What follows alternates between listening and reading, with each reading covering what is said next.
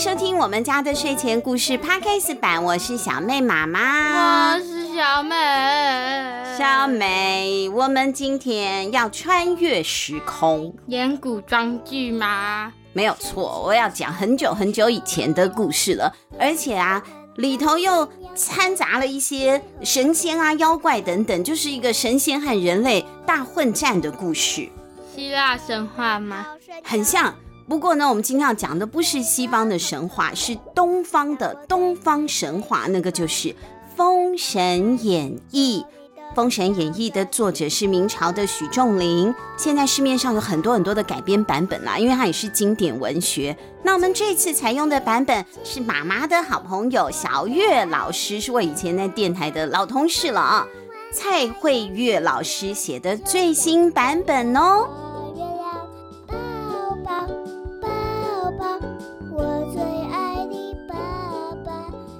封神演义》原著许仲林，改写蔡慧月，三彩文化发行。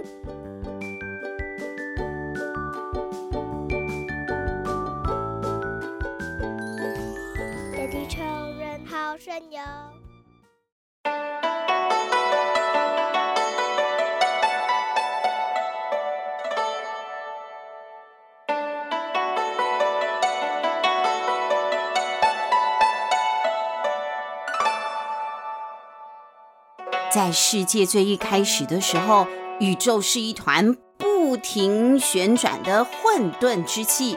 我最近不喜欢吃馄饨，不是那个馄饨，也不是水饺啊，馄饨就是浑浊的啦，哦，浊浊的。以前不是说天跟地其实没有分开吗？后来是盘古开天哦，他把它撑开了之后，才把它分开成天和地的啊。而这个混沌之气呢，凝结出了一个灵体，就是道家所尊称的浑元老祖。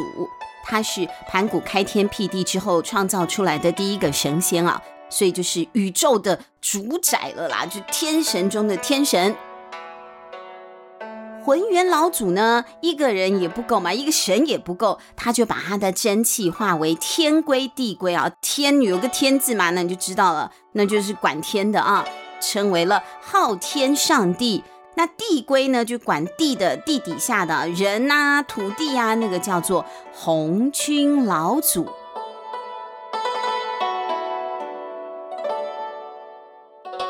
这一天呢，管天上的昊天上帝啊，就有事跑来找他的好兄弟、好妈吉啊，红军老祖商量了。昊天上帝说：“红军啊。”我掌管天庭那么久，哎，业务真的是太繁杂了，我需要一些新人来加入我的行列才行。昊天上帝这样说。那很好啊，表示生意不错，恭喜恭喜。这其实让我很困扰哎，我的员工不够嘛，公司大，人员少，事情做不完。这样啊，呃，我跟你商量一下嘛，哈。我听说你有三个徒弟，徒弟呢又还有徒弟，呃，徒弟的徒弟又有徒弟啊，这徒子徒孙很多，人才一定非常多。不如你请他们推举一些弟子来我的天庭当官吧。啊，好吧，我去问问看。红军老祖啊，其实不觉得这是肥缺，觉得这是一个屎缺。什么是屎缺？屎缺就是反义词嘛，肥缺就是说这个薪水很好啊，可以赚很多的钱，工作又不会很累的，我们就说它是肥缺哦。呃，钱多事少，离家近。那屎缺就是我们俗话说的屎缺，就是很累啊，很辛苦啊，工作的内容又不讨喜啊，钱还少，哦，没有前景的那个就叫做屎缺。不是可以去天上当神仙吗？蛮好的呀。没有，他没有大家想的那么好。事情是这样的，我分析给大家听。如果是要去天上当神的话，要升天，升天就得先死。真度假度是真度，不然呢，一般的血肉之躯是飞不上去的嘛。你说死了才能当神嘛？再来就是当神，听起来是很威风，但其实说穿了，他就是员工。他原本呢自由自在的小神仙哈，或者是人，但他现在去昊天上帝的公司里面当员工了。你上下班要打卡，不可以迟到，还要考核业绩的。如果你做神，你管的这管辖，你管农业的，结果有什么饥荒啊，就是你的问题啊。那原本这些仙人呢是自由自在的，谁的话都不用听，所以这比较起来，谁想要当神呢？我当自己就好了嘛啊。好吧，可是现在都已经讨论到这样了，红军老祖呢就回家了。回家之后，他就赶快把他的弟子们集合起来，跟大家说了：楼上的啊要招人了啊！封神哈，《封神演义》是我们的故事嘛。可是大家，弟子们不是傻子嘛，一听就知道不好，没有人愿意去做神。红军老祖只好说：“那就顺其自然。”等大劫来的时候，福缘深厚的就入封神榜，福缘浅的就魂飞魄散，投胎转世去了。所以最后上了封神榜的神都是嗝了屁的神吗？就是嗝了屁的。他那个我们一直以为哈，封神榜可能就是打架赢了的，好被列入封神榜，其实不是。是在整个《封神演义》的这过程当中啊，大家神啊人啊斗斗斗斗到最后被打败被 KO 的神，或者是呢人哈，这是历史当中有名的某一些人啊，或者是什么帝王啊、宰相啊之类，值得被纪念的，就会拉进去封神榜里面。还有一些是真的整个魂飞魄散的啊，那你连入榜都没有，你也不用上去当什么天庭的员工了，就没有了啦，灰飞烟灭了啊。不过，这个人神大战究竟是怎么开始的呢？你总要起一个头，才能引得起战乱，才能打嘛，要有理由啊！闯祸的人要来了。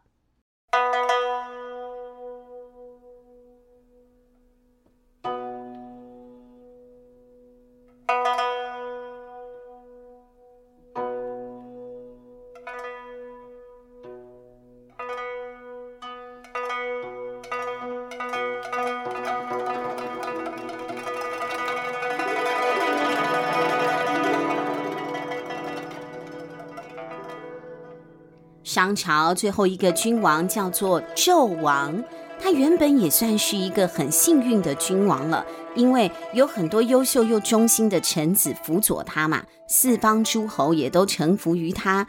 不过这个纣王偏偏就是一个荒淫无道的昏君，他每天想的就是哪里还有美女啊，他就恋爱脑，你看他。他对其他的事情都没有兴趣，治国什么的他都还好，他只想谈恋爱。有一天，纣王去了女娲娘娘的庙啊，女娲宫进香。大家都知道女娲补天呐、啊，她就是很重要的一个神明中的神明了，对不对？她是个神明啊，人的妈妈啊。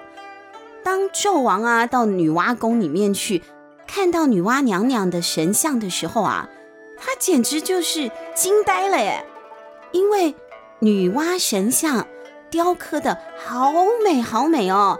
活灵活现的，还像是仙女下凡一样的美耶！纣王一时之间心神荡漾啊，魂都被女娲娘娘给勾走了。这个时候，纣王立刻就叫人取来了文房四宝，就在女娲娘娘的宫庙的墙上写了一首歪诗。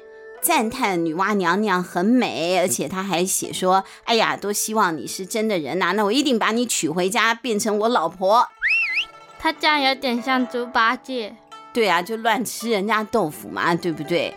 现场的大臣看到纣王这样，连神明都调戏啊，也都是吓坏了，怎么搞的哦？可是他们也总不能说，哎，你这样猪八戒哦，他不是他是 臣子，不能这样讲嘛。你如果这样忤逆你的君主，就要被拖出去砍头了。所以他们也只能默默的就不说话了啊。最后反正拜拜完了，赶快跟纣王回宫了。回宫的不只是纣王他们啊，女娲娘娘也回宫了。她刚出去外面办事啊，现在呢回到自己家里，看到我墙壁上谁给我乱涂鸦啊？女娲娘娘气死了，而且看这个内容更气，她就大骂纣王：“这个无道昏君居然敢不敬上天，我一定要让他尝到报应。”他就给了他一个答辩，不是答辩，因为给答辩也没什么了不起，给答辩就是小孩子打打闹闹了。我是女娲娘娘，哎，女娲娘娘不只是要给你个臭臭啊，她要让你整个商朝灭国。不过女娲娘娘虽然是神，也不能随便就破坏命数嘛。她掐指一算，就发现商朝还可以再延续二十八年啊。她就招来了三个妖精，包括了千年狐狸精、九头雉鸡精，还有玉石琵琶精。女娲娘娘说：“商朝气数已尽，在岐山将有一个西周圣主即将出现，你们可以变化成人形，进入纣王的后宫，迷惑纣王，帮助武王伐纣成功。不过你们要记住。”千万不可以残害众生。事成之后，我也会祝你们得到正果的。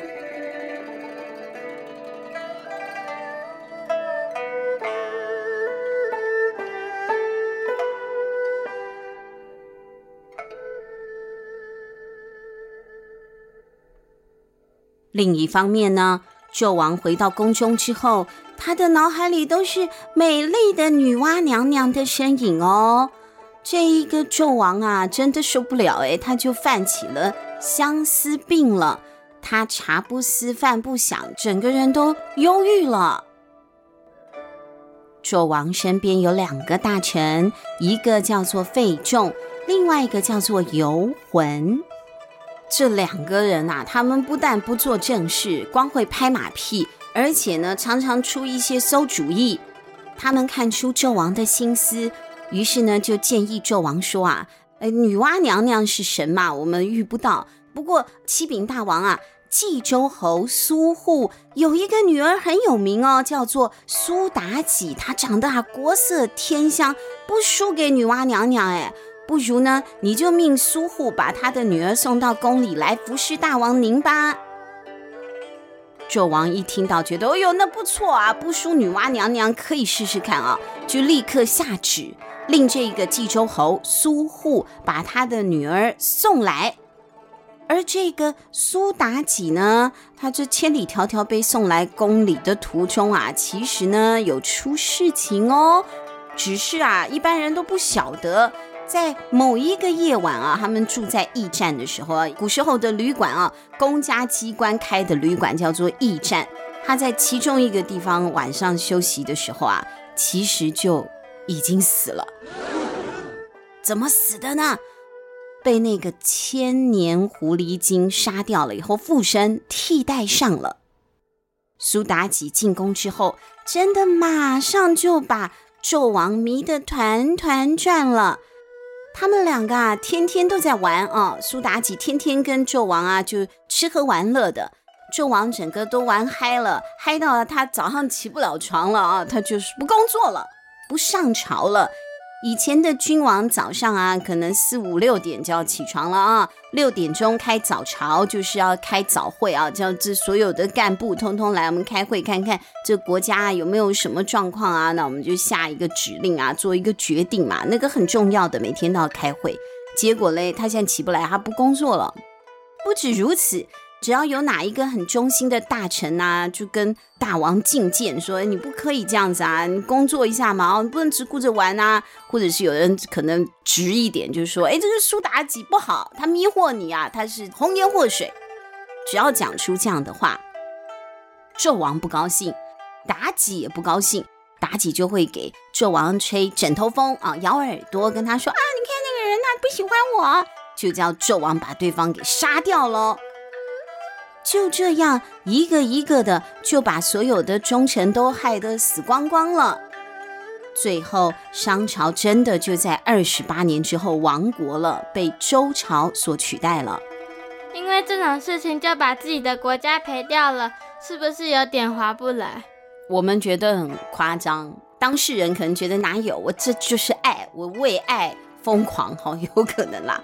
但是当局者迷嘛啊，纣王都不觉得自己过分，他甚至呢还有做过一件事哦，这个你听也会觉得很夸张。他有叫一个很忠心的老臣叫做比干，把心给挖出来。饼干？不是饼干，比赛的比哈干比干。这个比干呐、啊，就是人家说这个老陈呐、啊，心思很细啊，考虑事情很周全，说他有一颗七窍玲珑心。比干也说过妲己的坏话，他常跟纣王说：“你不要跟妲己好了嘛啊。”那妲己呢，当然也知道你就是看我不顺眼，我也看你不顺眼，你是我眼中钉、肉中刺。所以有一次呢，他就装病，他就跟纣王说：“哦，臣妾身体不舒服啊。”我一定要吃一片七窍玲珑心，才能够治我这个病哎，不然我就死了哦！大王，对不起，我只能服侍你到这里了。他就苦肉计，硬要比干挖出自己的心来给他吃。心挖出来不就死掉了吗？没死，是不是很奇怪？没死，因为这神话，神话就是这样哦，他没有马上死，因为那个时候有一个叫做姜子牙的人，他就给比干一道符。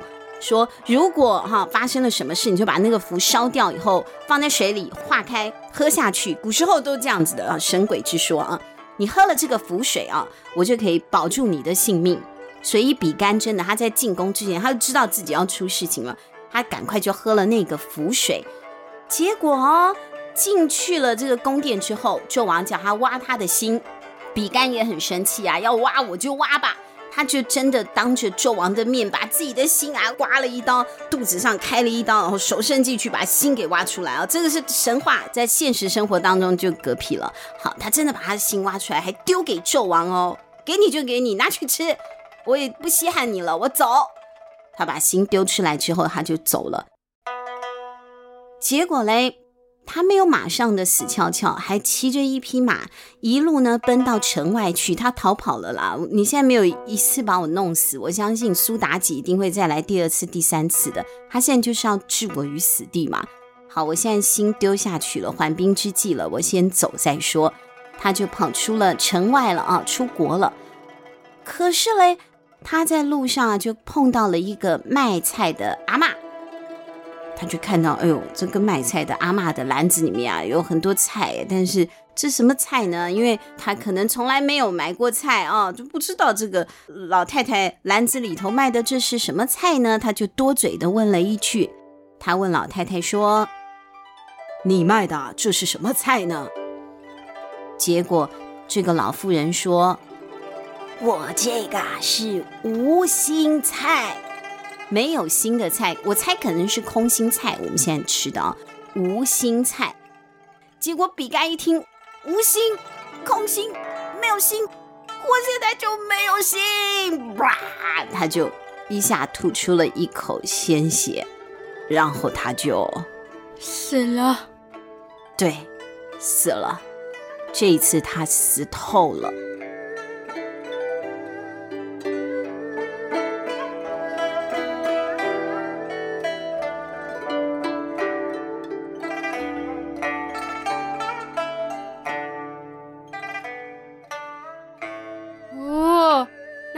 给他符的人很厉害，他真的很厉害啊！那个给符的人，我们刚刚有提到一下嘛，姜子牙，他就是《封神演义》里面的灵魂人物哦。如果今天演《封神演义》的话，演姜子牙的那个人啊，绝对是主角之一啊，也是最佳的工具人。怎么说呢？他就是老天爷的工具人了，因为他就是来人世间封神用的。封神榜上面的三百六十五个神。都是姜子牙一个一个收集封上去的哦，所以他法力最高强吗？照理来说是，但他不是，他没有，他法力没有很高强，他有修仙过，他曾经想要当仙，但他失败了哈，他师傅就叫他下山去做别的事情了啦哈，所以他不算是高强，他只是有很多能打的手下，而且呢，这位姜子牙其实可以说是一位老废柴哦哈。到底有多废呢？下一集再来告诉大家吧。我们今天《封神演义》的故事就先讲到这里，下个礼拜三再继续跟大家说故事喽。拜拜，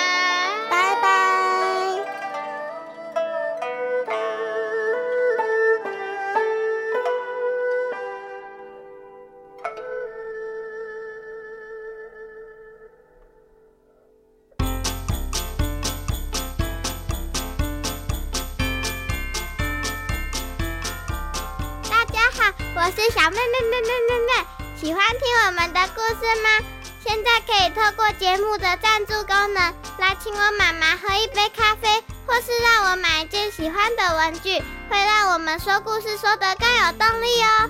详情请看节目资讯栏，或是到我们家的睡前故事 FB 粉丝页查询。有赞助，好开心哦！呃，嘚嘚嘚，不啦不啦不啦不啦啦。晚上的森林非常有趣，有大只的老虎骑在身上，妈妈被吃掉，我也被吃掉，哈哈哈哈哈哈！那你？